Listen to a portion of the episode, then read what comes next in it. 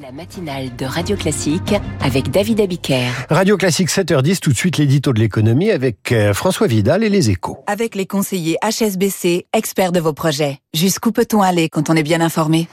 Bonjour François Vidal. Bonjour David. Le gouvernement va présenter cette semaine le budget 2024, un exercice particulièrement compliqué cette année. Oui, et pas seulement parce qu'il n'y a pas de majorité absolue à l'Assemblée nationale et que l'exécutif sera obligé de recourir à l'arme du 49-3 pour faire adopter son texte. Non, ce qui va rendre difficile l'exercice budgétaire, c'est que les marges de manœuvre s'épuisent. Et pour une fois, ce n'est pas vrai seulement pour la France, mais pour toute la zone euro. En fait, les États européens doivent tous composer avec les mêmes contraintes, une inflation toujours présente et qui continue de nourrir un fort mécontentement social, des taux d'intérêt qui grimpent et qui renchérissent le coût de la dette publique et des besoins d'investissement toujours plus importants pour financer la, transition climatique notamment.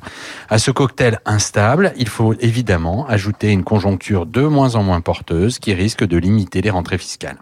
Vous êtes en train de nous expliquer qu'on n'échappera pas à une forme de rigueur oui, c'est inévitable, hein, mais, l'intensité de cette rigueur va dépendre d'un facteur, l'évolution des prix du pétrole. Si la flambée actuelle du baril est de courte durée, le serrage de vis restera limité. Dans ce scénario, l'inflation devrait repasser sous les 3% l'an prochain, ce qui permettra de mettre fin à l'essentiel des mesures de soutien du pouvoir d'achat, qui représentent tout de même aujourd'hui 1,4% du PIB de la zone euro et sans doute plus encore en France. De quoi donner un peu d'air aux finances publiques et limiter les déficits donc.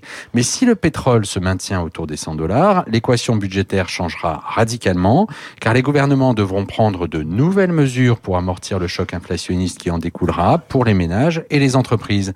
Un défi très difficile à relever quand les caisses sont vides, comme vient de le montrer la proposition mornée faite aux distributeurs de carburant de vendre à perte. L'édito de l'économie François Vidal avec les échos. Merci François.